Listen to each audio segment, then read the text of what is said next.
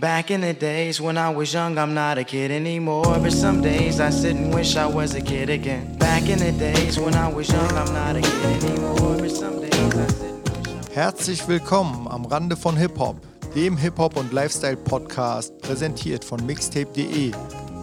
Mein Name ist DJ Rascue und ich wünsche euch ganz viel Spaß mit dieser Folge.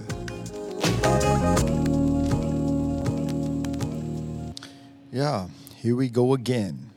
Herzlich willkommen zur zweiten Folge des Am Rande von Hip-Hop Podcasts. Ja, mein Name ist DJ Rascue. Ist nicht mal mein richtiger Name, ne? Ist ein Pseudonym sozusagen. Ja, ich bin mir ziemlich sicher, dass hier viele jetzt auch direkt auf die, auf die zweite Folge geklickt haben werden, weil sie natürlich sehr interessiert daran sind, wieso hat sich der Typ eigentlich so genannt. Ich würde euch bitte, ja, oder auch bitten, äh, ans Herz legen, bitte trotzdem noch die erste Folge euch reinzuziehen, falls ihr direkt auf die zweite geklickt haben solltet. Damit ihr wisst, warum ich das Ganze hier überhaupt mache. Das habe ich ausführlich in der ersten Folge ähm, erklärt. Und äh, mir liegt es auch einfach am Herzen, dass ihr alle wisst, ähm, woran ihr seid. Und freue mich, dass ihr hier weiterhin zuhört. Es wird äh, sicherlich von Folge zu Folge ähm, spannender, also hoffe ich zumindest. Ja, und ähm, wie das Leben halt auch so aufgebaut ist, es ist ja nicht immer so chronologisch aufgebaut. Mit sechs Jahren, mit zehn Jahren, mit zwölf Jahren habe ich das und das und das gelernt oder gemacht und getan. Die Dinge passieren auch dynamisch und auch nicht immer der Reihenfolge nach. Also wer sagt denn heutzutage, vor allem haben ja viele Menschen in der Gesellschaft herausgefunden für sich, dass es nun mal nicht so ist. Ne? Also was ist der Optimalfall, zum Beispiel eine Familie zu gründen? Muss es denn so sein, dass man finanziell abgesichert ist? Ja, woran haben denn die Menschen früher zum Beispiel gedacht? Und ja, wie viel früher haben denn die Menschen wie gedacht? Das hat sich ja so in den letzten Jahren sehr, sehr krass geändert und ähm, dementsprechend möchte ich euch nur erklären, ähm, dass jeder Werdegang ja, für jeden sich irgendwie falsch, richtig, anders, komisch oder was auch immer, also auf jeden Fall anders anfühlt, erstens. Und ich denke halt auch, dass es ähm, überall halt auch unterschiedlich ist. Das ist auch gut so. Wir sind alle individuell be zu betrachtende Menschen, ja, und äh, Persönlichkeiten. Und ähm, deswegen möchte ich euch nur zu verstehen geben, dass ähm, ja in meinem Leben auch alles so ein bisschen sich durcheinander anhört. Also bitte entschuldigt jetzt schon mal, falls ich dann irgendwie mal was vergessen haben sollte, was ich dann irgendwann im Anschluss oder vielleicht sogar in einer der nächsten Folgen dazufügen muss. Ja, dann ist das leider so, weil es mir in dem Moment auch nicht direkt eingefallen ist. Also mir fallen nicht alle Dinge ein, die ich mit 10, 11, 12 wirklich chronologisch erlebt habe. Ja? Und wenn es mir dann wieder einfällt, dann sage ich, ach, das war aber auch noch mit 10 Jahren, ach, das war aber auch noch mit 12.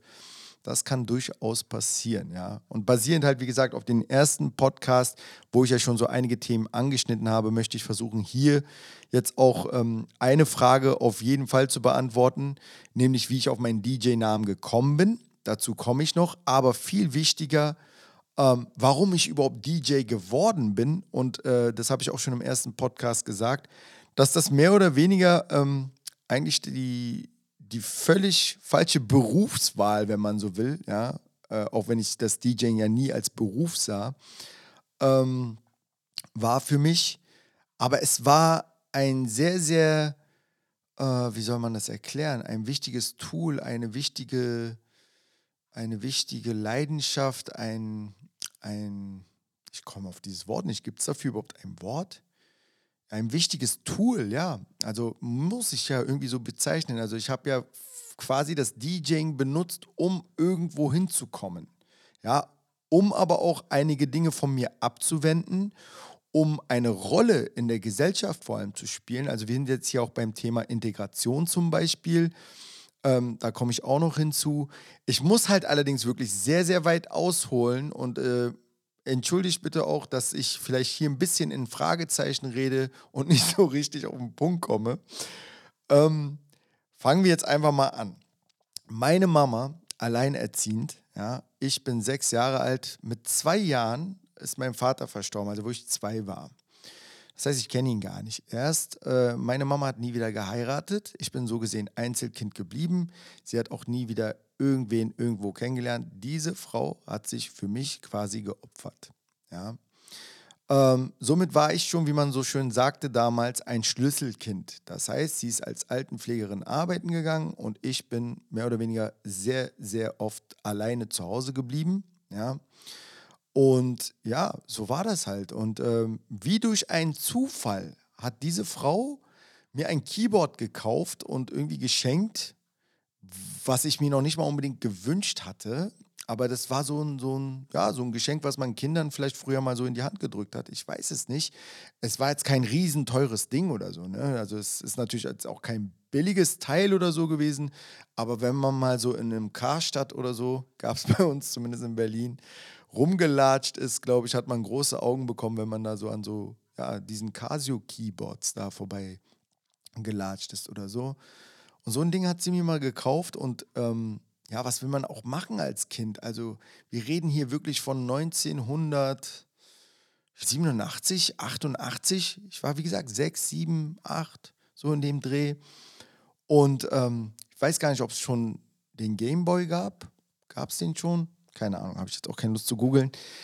Aber in dieser Zeit, als ich dieses Keyboard dann zu Hause hatte, habe ich dann natürlich angefangen, da drauf rumzuklimpern. So, ne? Und es gab so einen Demo-Song da drauf, da konnte man draufdrücken und es lief immer wieder derselbe Track so auf diesem Teil. Und ähm, ja, und dann habe ich einfach nur die Hände dazu bewegt, weil ich das irgendwoher mal aufgeschnappt habe und habe gemerkt, aber man kann über diesen Demo-Song äh, mit quasi draufklimpern. Also ne, man hat das Gespielte auch noch zusätzlich gehört. Und dann habe ich auch gehört, irgendwie passt das, was ich spiele, nicht zu dem, was da gerade läuft. Ähm, ja, und dann habe ich so die ersten Songs versucht, die mir damals so aus Filmen bekannt waren. Und jeder kennt die Melodie zum Beispiel von ähm, XLF, ja, also hier von dem Film Beverly Hills Cop. Das sind so die ersten Melodien, die man macht. Oder Freestyle, Don't Stop the Rock. So eine Sachen habe ich dann versucht nachzuspielen, weil ich dann dachte, ey, das klingt voll cool, das passt auch irgendwie. Ähm, man hat dort halt quasi sehr, sehr krass eigentlich sich selbst educated, ja, also erzogen und äh, Dinge beigebracht, autodidaktisch, äh, die später sehr wertvoll wurden halt einfach, ne? Und ähm, während andere Eltern sicherlich ganz, ganz viel Geld ausgeben für Klavierunterricht, für ähm, Geigenunterricht oder was auch immer, um ja, die Intelligenz des Kindes auch so ein bisschen zu fördern. Vielleicht aber auch den Nebeneffekt natürlich, dass das Kind äh, nicht draußen ja, sinnlos rumlungert äh, und irgendwelche Blödheiten treibt, ähm, hat er mehrere gute Nebeneffekte. Musik zu machen einfach. Ja, und das habe ich halt wirklich sehr, sehr viel gemacht, sehr oft und irgendwie wurde es zu einer Leidenschaft. Und ähm, ja, das, das hat halt auch meine Mutter gemerkt so. Und ähm, ich glaube, da hat sie unbewusst sogar etwas richtig gemacht, weil es mit Sicherheit keine Absicht war, zu sagen, hier hast du ein Keyboard, jetzt bleibst du zu Hause, sondern automatisch hat man sich einfach stundenlang nur mit diesem einen Teil beschäftigt. Was heutzutage vielleicht auch ein guter Rat wäre an viele, die Eltern geworden sind. Wie gesagt, bitte entschuldigt, ich kann mir da sicherlich kein Urteil erlauben, aber ich finde es pädagogisch sehr, sehr wertvoll, ähm, ja, dass das Kind natürlich aus freien Zügen in diese Richtung wandert und äh, nicht unbedingt einfach nur ein Handy in die Hand drückt und sagt, ja, jetzt sieh mal zu, wie du die Zeit rumkriegst. Aber es ist ein anderes Thema. Damit war ich auf jeden Fall sehr, sehr viele Jahre beschäftigt. Sport fing ich dann tatsächlich auch noch an. Mit zehn Jahren habe ich Basketball gespielt. Irgendwie auch ein bisschen untypisch vielleicht für türkische Mitbürger. Also die meisten Kinder wuchsen hier auch wenn das jetzt ein bisschen klischeehaft klingt, mehr mit Fußball auf. Ja. Ich halt auch viel mit Basketball, wie gesagt. Habe schon immer gespürt, irgendwie bin ich anders. Es gab in den 80ern, 90ern wahrscheinlich sogenannte Integrationsklassen. In so einer war ich tatsächlich. Und das war eine rein türkische Klasse. Also ich weiß ja bis heute nicht und ich bin politisch wirklich nicht so sehr bewandert warum man das gerade als Integration bezeichnete, dass die ganze Klasse voller Türken ist. Also wie soll man da denn noch wirklich Deutsch lernen?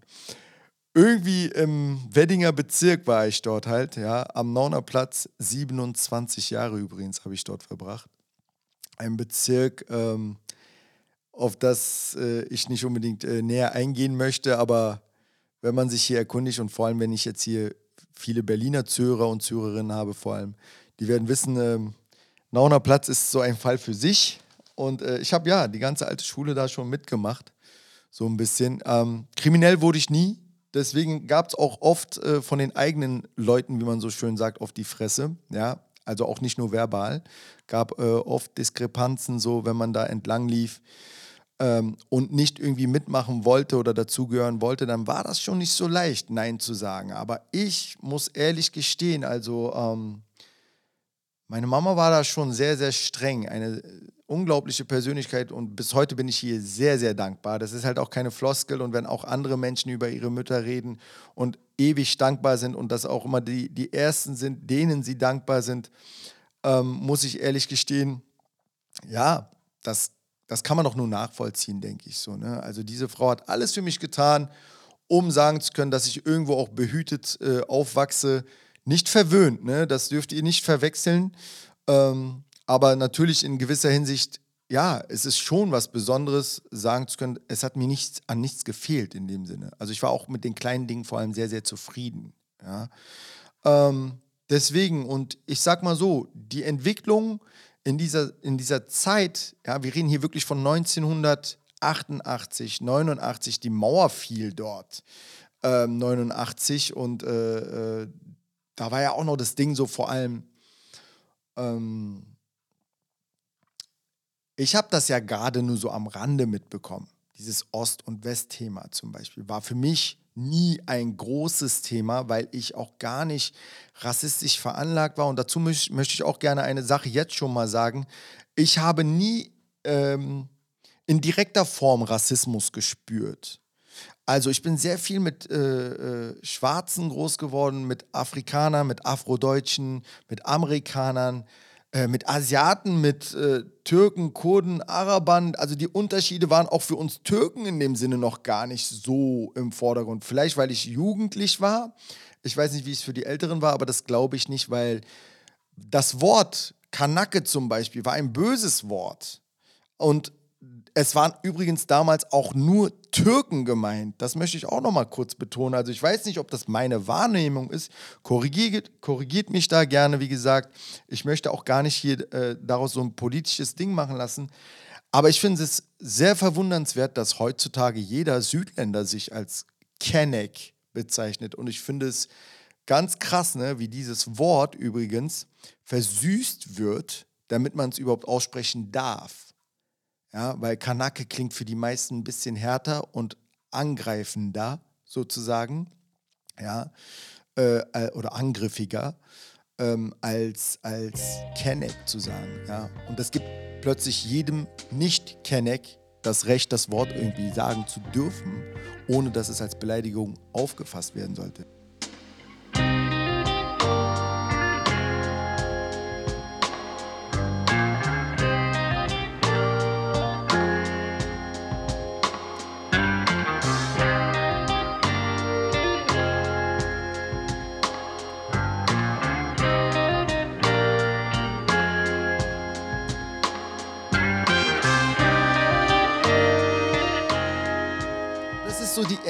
Mit der man aufwuchs damals, will ich halt damit nur sagen. Also, wenn man was Falsches gesagt hat, auf Deutsch gesagt, gab es aufs Maul. Ganz einfach.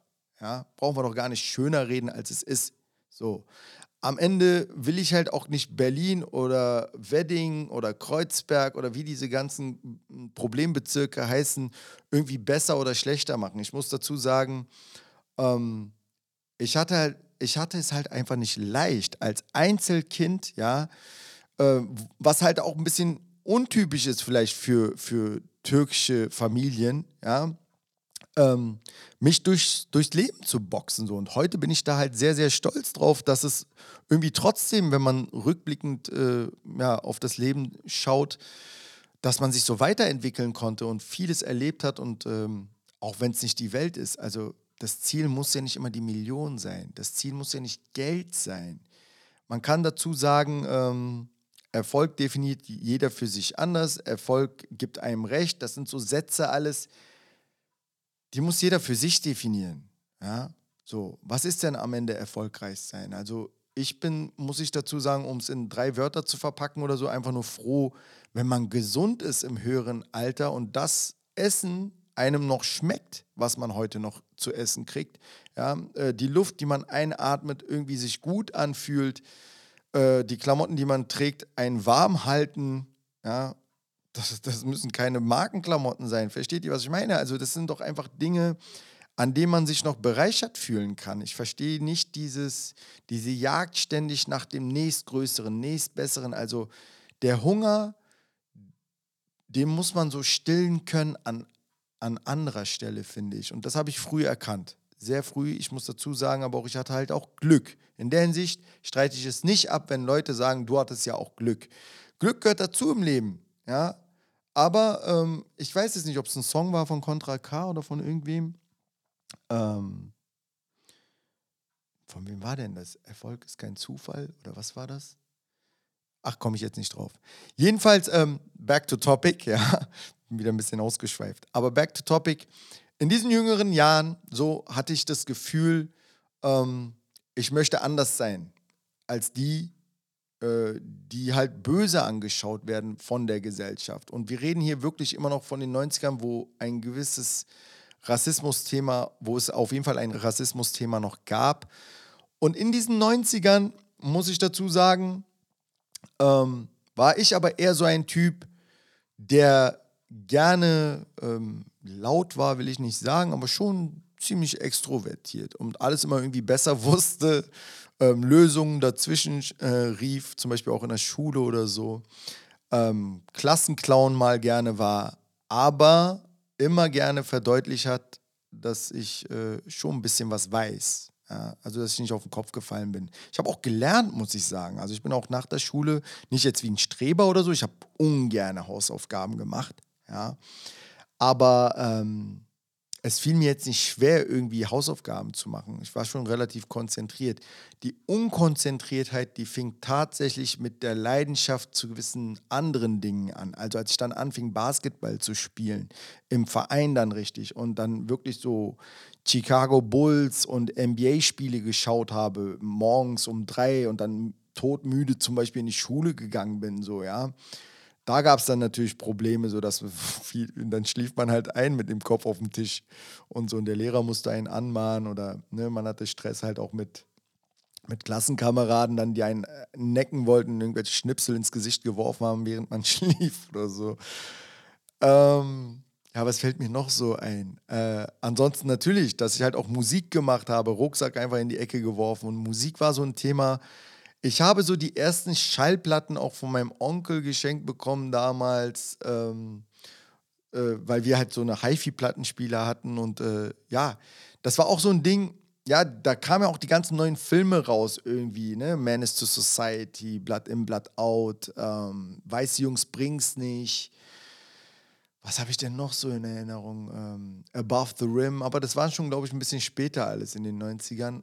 Fakt ist, ich habe auf jeden Fall CDs kamen so relativ neu raus, CDs und Schallplatten auf jeden Fall gehabt. Technotronic, Pump Up the Jam, Salt and Pepper, Push It hatte ich auf Schallplatte. Wie gesagt, das waren nicht meine Schallplatten. MC Hammer auf jeden Fall. Und da erinnere ich mich, als MC Hammer rauskam, wie viele eigentlich, auch übrigens der türkischen Mitbürger, diese Seiten also an der Seite, am Haarschnitt, am Kopf meine ich, ähm, den Haarschnitt hatten, wo sie diese Streifen sich reinge, reingeritzt haben. Das ist ja heute noch vielleicht noch in bei kleinen Kindern irgendwie das zu machen, aber das wollte ich halt auch immer drin haben. Da fing das schon so an, also da war ich 10, 11 und dann ging es halt irgendwie weiter. Ähm, es gab ein, eine Klassenkameradin und jetzt erinnere ich mich wirklich daran, ich war 13 die hat dann irgendwie ähm, ja eine Party mehr oder weniger veranstaltet. Und ich war dann schon in der Oberschule und da fingen dann auch schon so mehr die schulischen Probleme an. Also ich bin dann in der siebten sitzen geblieben, dann irgendwann in der neunten sitzen geblieben, dann von der Schule geflogen, dann mit 18 noch irgendwie meinen ähm, Realschulabschluss gemacht. Also ich glaube, das ist dann so, ähm, wie sagt man, mittlere Reife, ja genau. Ja, nicht mit 18, aber doch. War ich mit 18 daraus? Weiß ich nicht habe jeden Fall dort noch einen Führerschein gehabt. Jedenfalls, wo ich 13 war, hat die Freundin ähm, eine Geburtstagsparty veranstaltet und meinte, jeder, der irgendwie zehn CDs hat, ja, oder zehn Tracks oder was auch immer, bringt einfach seine zehn besten äh, äh CDs mit und dann spielen wir da halt einfach Musik ab. Also sowas wie DJ kannten wir ja damals gar nicht. Wir waren 13, ne? Ähm, so, und ich wusste zu diesem Zeitpunkt, ey, ich habe die geilsten CDs zu diesem Zeitpunkt. Und CDs waren schweineteuer. Also 40 Mark waren heute gefühlte 40 Euro. Ja, und äh, wie viel kann man denn als 13-Jähriger äh, 40 Euro im Monat ausgeben?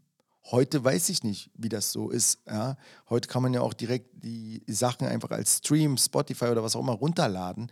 Aber damals war es halt was anderes. Ne? Also um Musik zu hören, musste man wirklich viel Geld ausgeben. Ja? Oder sich halt Musik leihen von jemandem, der vielleicht eine CD gekauft hat. Das hatte einen wirklich hohen Wert, muss man dazu sagen. Ich hatte halt solche CDs wirklich viel von meinem Taschengeld äh, zusammengespart und ähm, hatte das Glück, dass ich dann halt auch die neuesten CDs irgendwie hatte. Klar habe ich mir auch ein paar Mal gebrannt und so und von links und rechts besorgt, aber ich war ziemlich up to date und wenn ich mich so zurückerinnere, was gab es denn da zu diesem Zeitpunkt? Blackstreet, das Album, Foxy Brown, Akiniel, jetzt überlege ich gerade noch, was gab es noch? Ähm, Lil Kim. Auf jeden Fall, ähm, warum ich jetzt so lache, ist, weil ich halt an die ganzen Cover denke. So. Und Lil Kim war ja schon ziemlich freizügig damals. Also, ähm, ja, man merkte schon, dass man, ähm, glaube ich, mit 13 schon so eine Affinität Richtung Frauen entwickelt. Aber ja, ähm, das waren so die, die CDs damals. Da hat man die natürlich mit auf die Party gebracht. Und das, da habe ich eine interessante Entdeckung gemacht. Und hier genau mache ich jetzt mal einen Sprung. Folgendes. Ich habe dann mit 10 parallel, also jetzt, jetzt bin ich wieder nicht 13, sondern 10.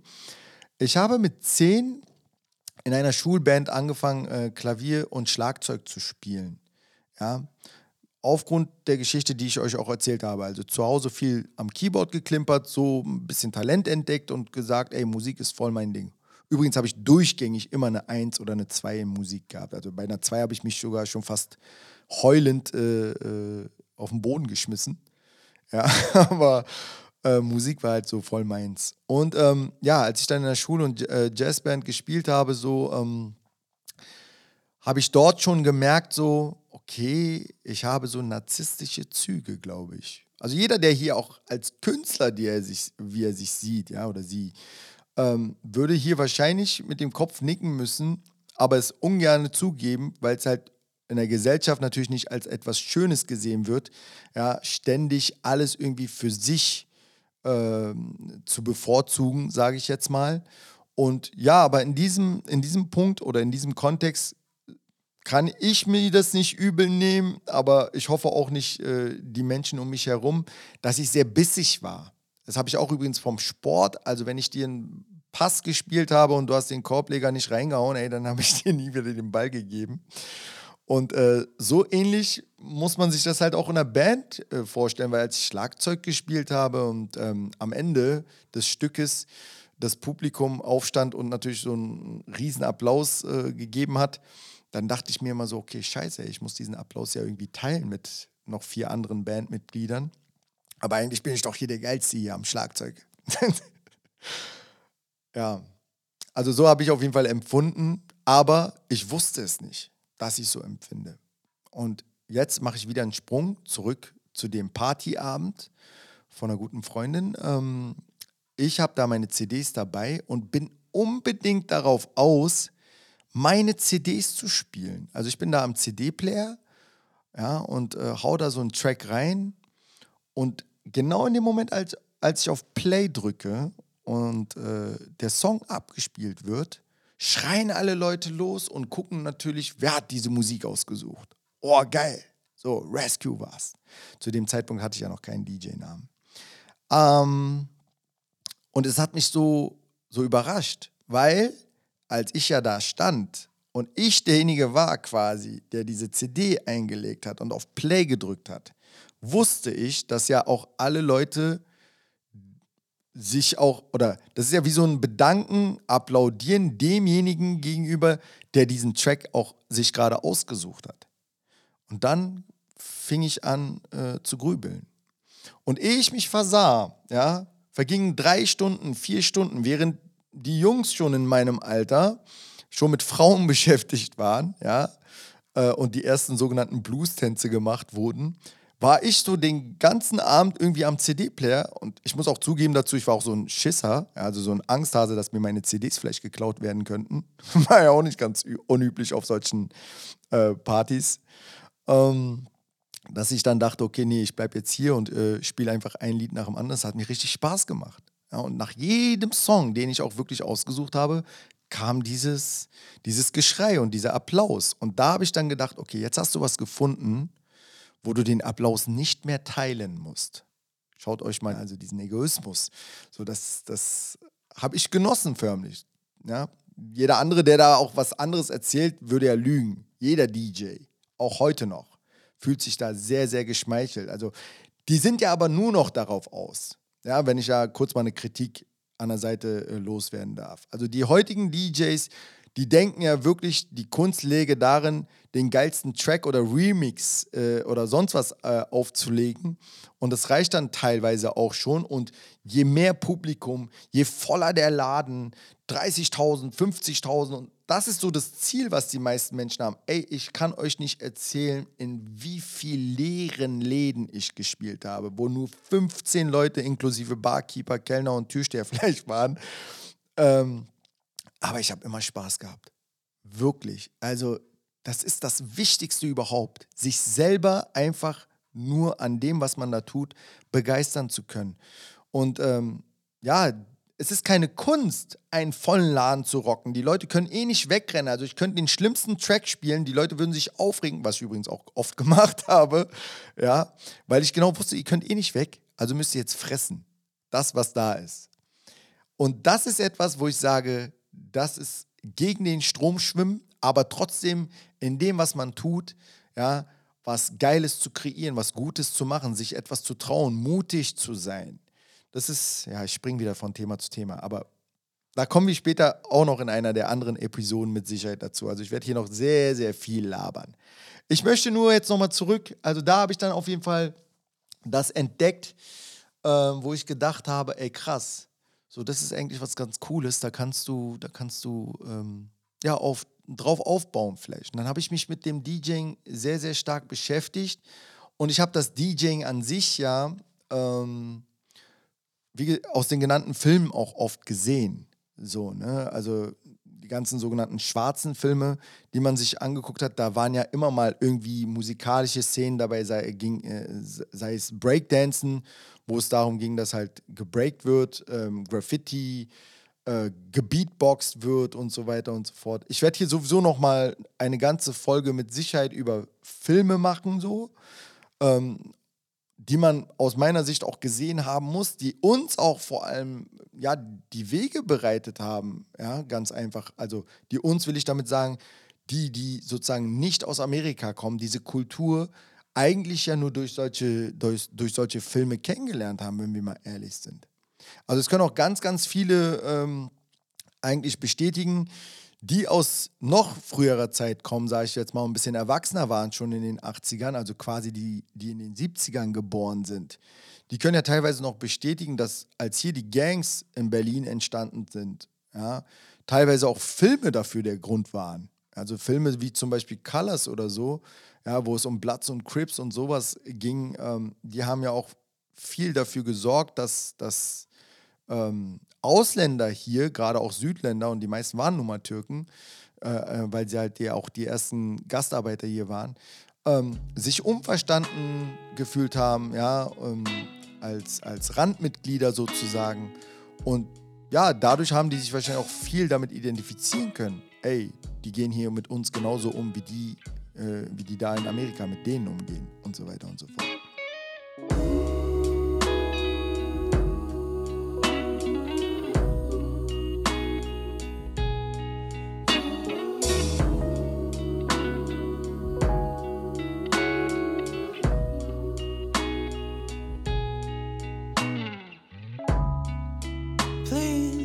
So tell me why Why are there boundaries?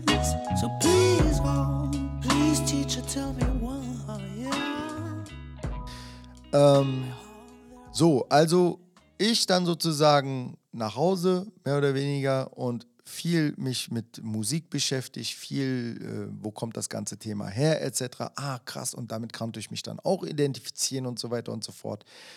Und jetzt muss ich nochmal einen kurzen Sprung einfach mal so in die Schullaufbahn machen. Also als ich dann auch auf dem, ich war übrigens auf dem Gymnasium, ja, da wo ich halt zweimal sitzen geblieben und von der Schule geflogen bin.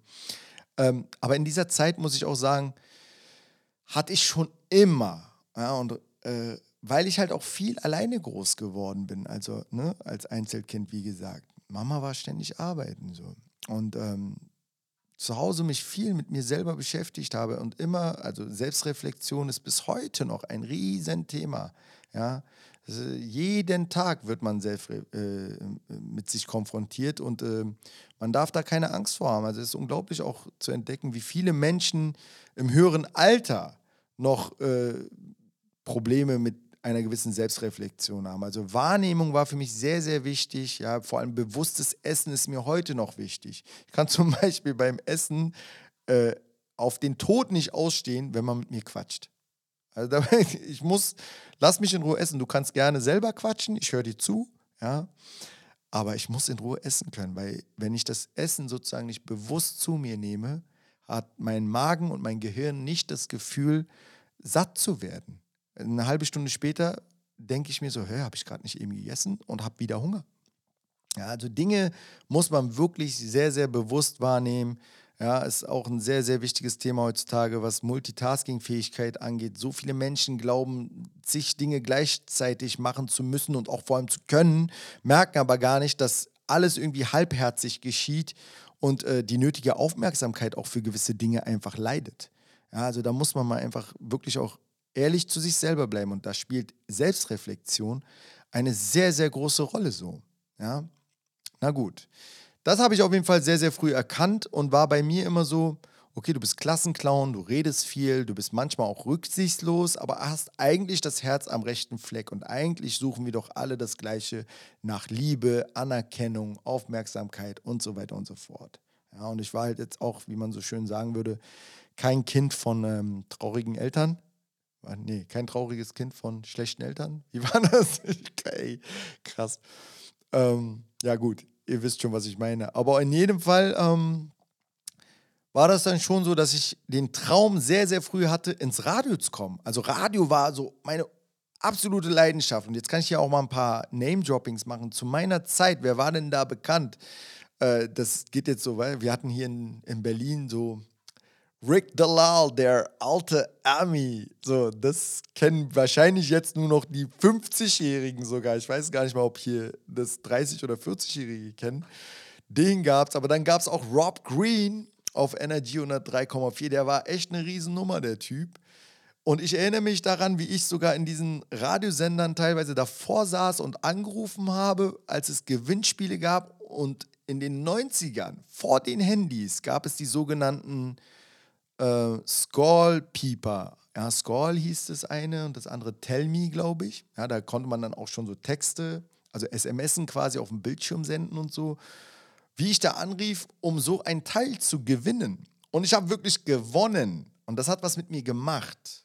Ich habe sozusagen nicht mehr Radio einfach so gehört, sondern auch den Radiomachern quasi zugehört. Also das heißt, die Musik stand für mich eigentlich eher in zweiter Reihe sondern das, was er erzählt hat, stand für mich in erster Reihe. Ja? Also es war mir wichtiger. Auch heute noch teilweise wundern sich Leute, wenn ich in einem Auto sitze. Ja, ich hasse das ja auf den Tod, wenn die Moderation weggeklickt wird. Also lass den Typen doch moderieren. Ich höre dem beim Moderieren zu. Die Mucke, die kann ich doch gar nicht mehr hören im Radio. Radio wurde früher ganz anders gehört und auch wahrgenommen, muss ich dazu sagen. Vielleicht war das, wie gesagt, meine Wahrnehmung. Ich wünschte, es wäre teilweise heute noch so, denn das Gesprochene hat einen viel, viel ähm, bleibenderen Wert aus meiner Sicht. Und ich höre auch für mein Leben gerne Musik, ja, aber es ist was anderes, Musik vorgespielt zu kriegen, als wie in der heutigen Zeit. Und das ist ja der größte Luxus, den auch ich übrigens äh, genieße dass ich mir auch aussuchen kann, welche Musik ich hören möchte. Ja? Aber ich wage mich halt auch auf andere Territorien, wie man so schön sagt. Also bei mir ist das nicht so beschränkt auf, auf einen Style und das war es auch nie. Ich bin heute sehr dankbar da, dafür, dass ich neben dem Hip-Hop auch ganz, ganz viel andere Musik äh, gehört habe, wo sich heute noch Leute wundern, woher kennt er das überhaupt? Das kenne ich gar nicht von einem Rescue, dass der sowas kennt überhaupt. Ja, warum soll ich sowas nicht kennen? Das, was ich auflege, was mein Style ist, hat ja nichts unbedingt mit dem zu tun, was ich privat noch höre, etc. Ja, so, back to topic. Also ihr merkt es schon, ich rede mich hier wieder ein bisschen in Rage. Ja, vielleicht spielen wir jetzt mal ein bisschen wieder Musik, um ein bisschen runterzukommen.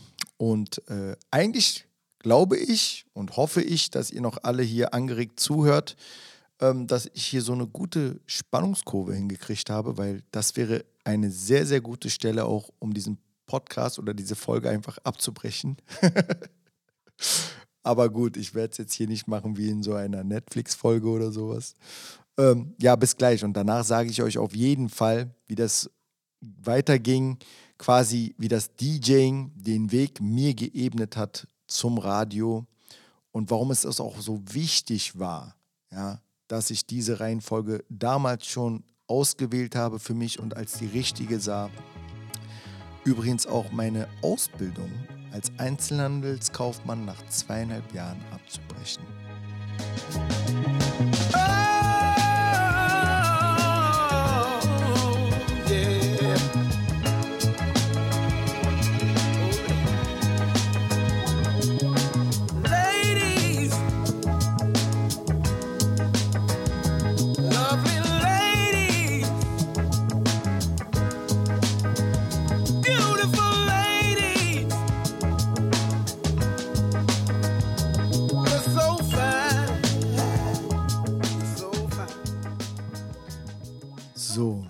Wir schreiben das Jahr 1994. Ich bin 81 geboren, das heißt, ich bin 13 Jahre alt.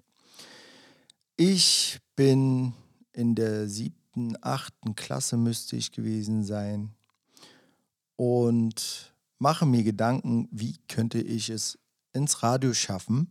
Wirklich jetzt mit 13 Jahren habe ich diese Gedanken. Wie könnte ich es ins Radio schaffen?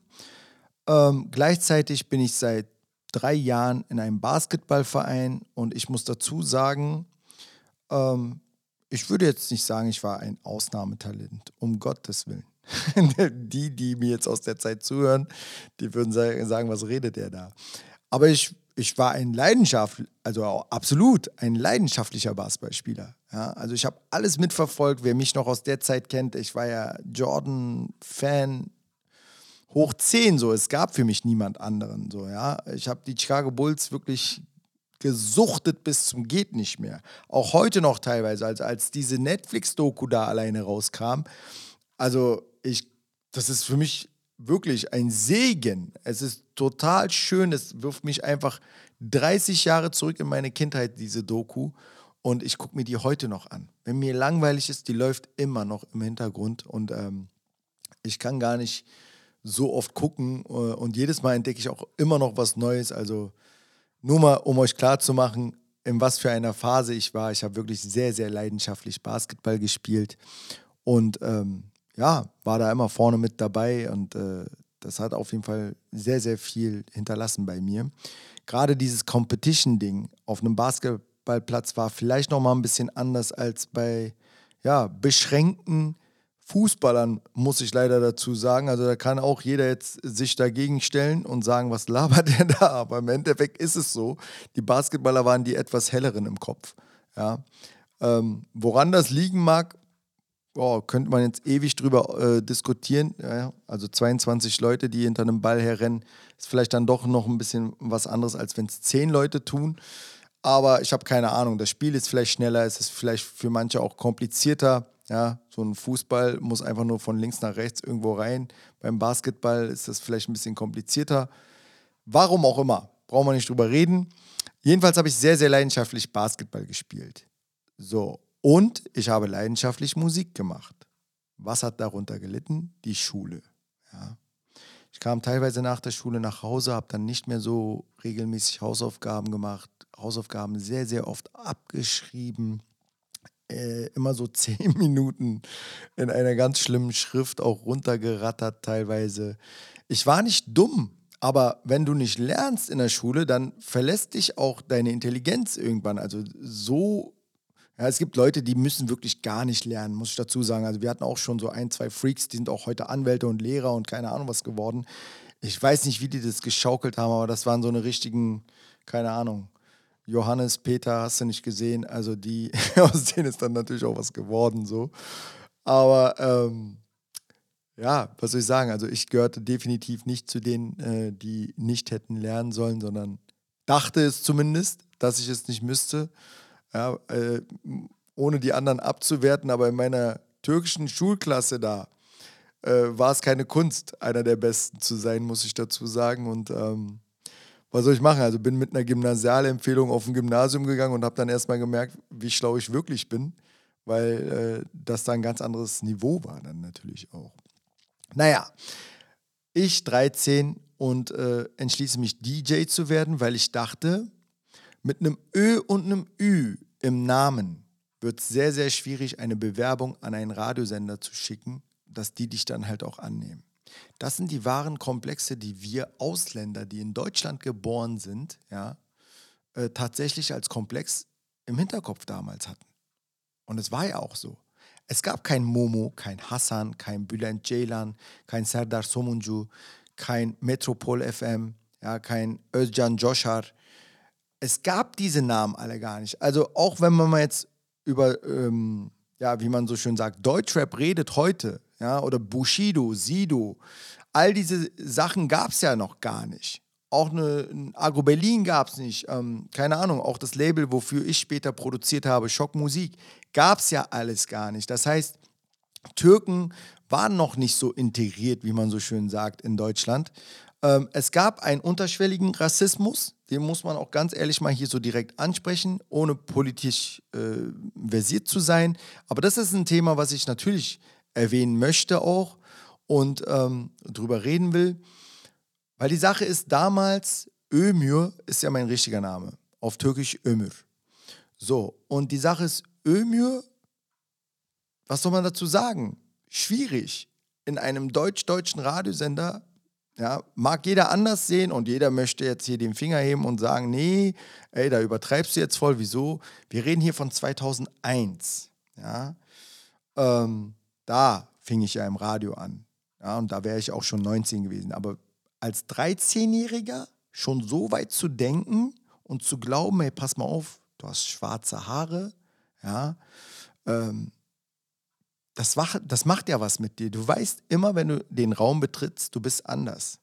Deswegen hatte ich auch so einen sehr, sehr nahen Bezug zu meinen äh, schwarzen Freunden, die ja wiederum aufgrund ihrer Hautfarbe dieses Problem haben. Aber oft versuche ich auch zu erklären, ey, es macht für diejenigen, die hier rassistisch drauf sind, fast schon gar keinen Unterschied mehr, ob es deine Hautfarbe ist oder meine schwarzen Haare leider. Leider. Und ähm, deswegen war es für mich immer sehr, sehr wichtig, gleich gesehen zu werden. Also ich habe die wirklich wie meine engsten Freunde, Brüder betrachtet so und umgekehrt genauso. Das stand auf dem Basketballplatz vor allem völlig außer Frage, ob du der einzige Türke bist, der mit Schwarzen da spielt oder umgekehrt. Mich hat noch nie ein Schwarzer irgendwie ausgegrenzt. Und wer bin ich denn, dass ich Schwarze ausgrenze oder auch Deutsche oder egal wie rum? Also ich habe auch voll oft, heute noch merke ich, dass ich Deutsche quasi äh, in, in, in türkischen Kreisen quasi integrieren muss. Also es ist doch auch total lustig und auch spannend für beide Seiten jedes Mal. Also wie gesagt, ich habe gar kein Rassismusproblem gehabt so in diesen Jahren. Im Gegenteil, das war das Schönste ja auch, wie ich Hip-Hop kennengelernt habe. Die oberste Regel, ja, dass Hip-Hop quasi gegen Rassismus ist. So, wir sind alle gleich im Hip-Hop. Was ja heute teilweise nicht mehr so ist. Das habe ich versucht, so ein bisschen durchklingen zu lassen. Ja, äh, in, in, in der ersten Folge meines Podcasts, weil man ja schon merkt, ja, die Sachen, die quasi jetzt auf einer Hip-Hop-Party mehr oder weniger gespielt werden, haben ja an sich mit dem Background von Hip-Hop und als Kultur nur noch wenig zu tun. Ja, also irgendwelche türkischen Volkslieder auf einer Hip-Hop-Party zu spielen, mag vielleicht für den Protagonisten, der quasi die, das jetzt gerade spielt und die Regeln bricht, lustig sein und für die paar Bauern da auf der Tanzfläche genauso.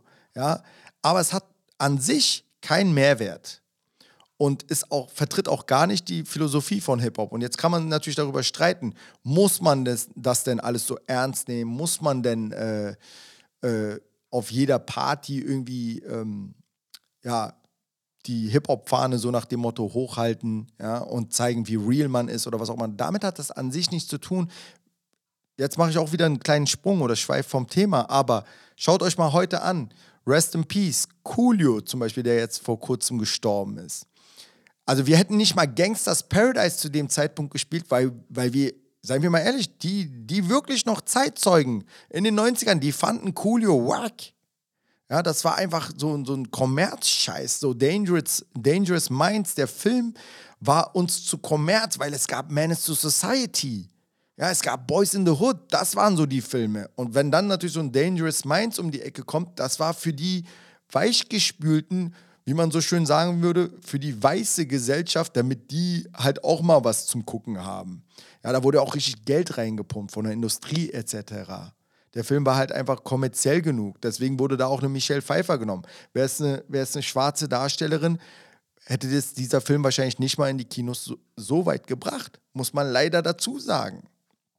Ja, wie gesagt, ich werde jetzt hier nicht alles in einen Topf schmeißen. Ich will euch nur die Energie aus dieser Zeit mal rüberbringen. Oder auch Vanilleeis, Eis, Eis Baby. Ja, es gab so viele Sachen, die man nicht hätte gespielt auf einer Hip-Hop-Party. Suavemente war irgendwann so ein Kultsong, den man auch mal zwischendurch gebracht hat, um die Regeln zu brechen. Ich kann mich daran erinnern, wie ich deutschlandweit äh, getourt bin und als einer der ersten Nirvana gespielt haben, zum Beispiel. Ja, einfach mal so, so einen rockigen Track mit E-Gitarren dazwischen, um einfach nur die Regeln zu brechen. Ja, da kann man es machen. Aber es kann doch nicht sein, dass eine ganze Party so stattfindet, wo man sich dann irgendwann denkt, ey, was hat das jetzt noch mit Hip-Hop zu tun? Und da sind wir an diesem Punkt gerade. Ja. Hat es auch nicht. Gibt sicherlich viele, die dann sagen, nö, muss ja auch nicht mit Hip-Hop zu tun haben, aber dann schreibt bitte kein Hip-Hop auf den Flyer. Also wenn Hip-Hop wirklich dieser Begriff auf einem Flyer steht, müsste für mich dort auch wirklich Hip-Hop laufen.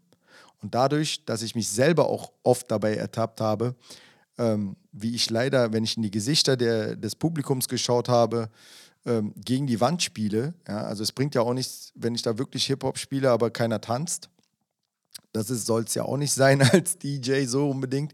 Also was passiert? Du spielst das, was die Leute zum Bewegen bringt. Und ähm, da muss man dann selber irgendwann entscheiden, ey, entweder stimmt hier was mit diesem Begriff nicht oder man muss ganz klar Haltung äh, äh beziehen und sagen, ja, ist nicht mehr meins, dann macht ihr euers und ich mach meins. So, jetzt sind wir doch wieder ein bisschen in Rage geraten und äh, an einem ganz anderen Punkt. Wo war ich jetzt eigentlich stehen geblieben? So, also, ich entschließe mich, DJ zu werden, weil ich ins Radio möchte. Ja. Und habe früher erkannt, okay, mit diesem Namen schaffst du das nicht. Ömür wird, und DJ Ömür wirst du dich jetzt auch nicht nennen. Ähm, ja, und dann kommt ja natürlich jetzt nicht einfach der Gedanke, ja, dann nennt sich Rescue, sondern folgendes passiert. Ich grübel und äh, schaue mir so mein Umfeld an, wer wärst du gerne? Ja. Und als Jugendlicher, ich meine 13, sagt man Kind noch dazu eigentlich, äh, hast du ja äh, eine Fantasie. Du guckst ja auch Walt Disney-Filme vielleicht oder auch Marvel oder liest Comics und so weiter. Also, wer wärst du gerne? Ja, wenn du heute so ein Kind fragst, der würde vielleicht sagen, ich wäre gerne Spider-Man, Superman, Batman oder was auch immer. Ähm, jetzt mal aber aus der realistischen Sicht, äh, Sicht, wer wärst du gerne? Na, da kannst du dir einen Namen geben und quasi dir eine gewisse Kunst aneignen. Also hätte ich auch nur Klavier gespielt, hätte ich mich wahrscheinlich auch nicht Ömür der Pianist genannt oder so, weiß ich nicht. Oder Ömür der Keyboarder. Sondern hätte mir dort auch schon einen Namen oder ein Pseudonym äh, überlegt. Aber was wäre denn gesellschaftskonform? Womit hätte denn die deutsch-deutsche Gesellschaft kein Problem zu sagen, ey, der, der gehört zu uns etc. Ja? Und damit war man beschäftigt so in den 90ern. Vielleicht ging es, wie gesagt, nur mir so. Ich habe es aber sehr, sehr früh erkannt, ey, ich bin anders und ich will auch anders sein, weil sonst werde ich hier in diesem Land nicht das erreichen können, was ich mir erhoffe. Schulisch gesehen nämlich war es sehr, sehr schwierig. Ja, weil ich halt auch nicht der konzentrierteste war, nicht der schlauste war, nicht der aufmerksamste war und auch sehr früh erkannt habe, ey, ich möchte aber auch nicht deswegen einfach auf der falschen Bahn landen. Ich habe eine Mutter, die sich sozusagen um mich sehr, sehr stark gekümmert hat, ja, und ich nicht das Gefühl haben musste, ich muss jetzt klauen gehen, ich muss Drogen verkaufen, Drogen nehmen, ich muss, um cool zu sein, irgendwie mit den anderen losziehen, spät nach Hause kommen. Also all das war nicht. Ja. Und dafür habe ich auch sehr, sehr viel oder auch einen sehr hohen Preis gezahlt. So, also es gab nicht wenig Tage, wo ich mit Leuten, mit Jugendlichen in meinem Alter wirklich äh, gekloppt habe, irgendwie ja, äh, weinend nach Hause gekommen bin oder so, mit einem blauen Auge, ja, äh, mir wurde mal mein Ball weggeschlagen oder geklaut, ja, und dann musste ich halt auch mal gucken, dass ich mit ein, zwei Leuten irgendwie äh, ja, zurechtkomme. Das ist halt so, das ist halt das Leben.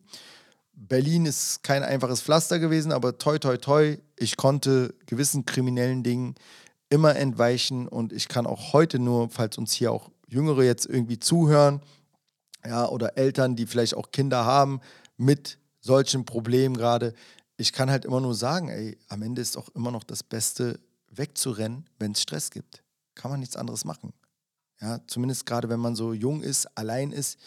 Ja, und das will natürlich niemand. Also dieses Thema Mobbing ist ja heutzutage noch größer geworden ähm, als damals. Ja.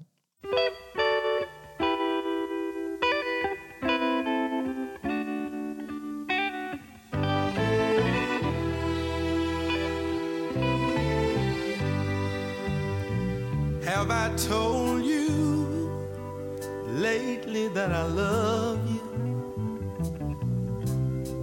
Well, if I didn't, darling, I'm sorry. Did I reach out and hold you in my loving arms? Oh, when you needed me. Now I realize that you need love too, and I'll spend my life making up